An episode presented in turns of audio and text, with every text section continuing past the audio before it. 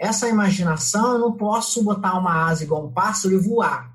Por que não? Não sei, você já fez? Ué, o pessoal que voa de asa delta não faz isso, não é isso que eles fazem? Asa de pássaro, você criar a sua própria asa. Então, você imagina uma asa de pássaro, aí você fala, asa de pássaro não vai dar, mas eu posso fazer tipo uma asa de lona, e aí você cria asa delta.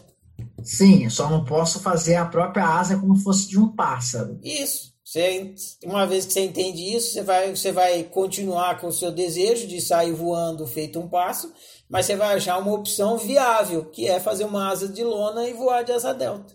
Na hora que você está imaginando, você pode imaginar à vontade, você tem liberdade de imaginar com asa de pássaro e tudo. Só que na hora de realizar, você tem que pegar aquela opção e ver se ela é realizável. Então fica livre para imaginar e depois olha para todas as imaginações que você teve e fala qual é a viável, qual dessas imaginações eu consigo pegar aqui e trazer para o mundo da realidade objetiva e coloca ela em prática e se realiza.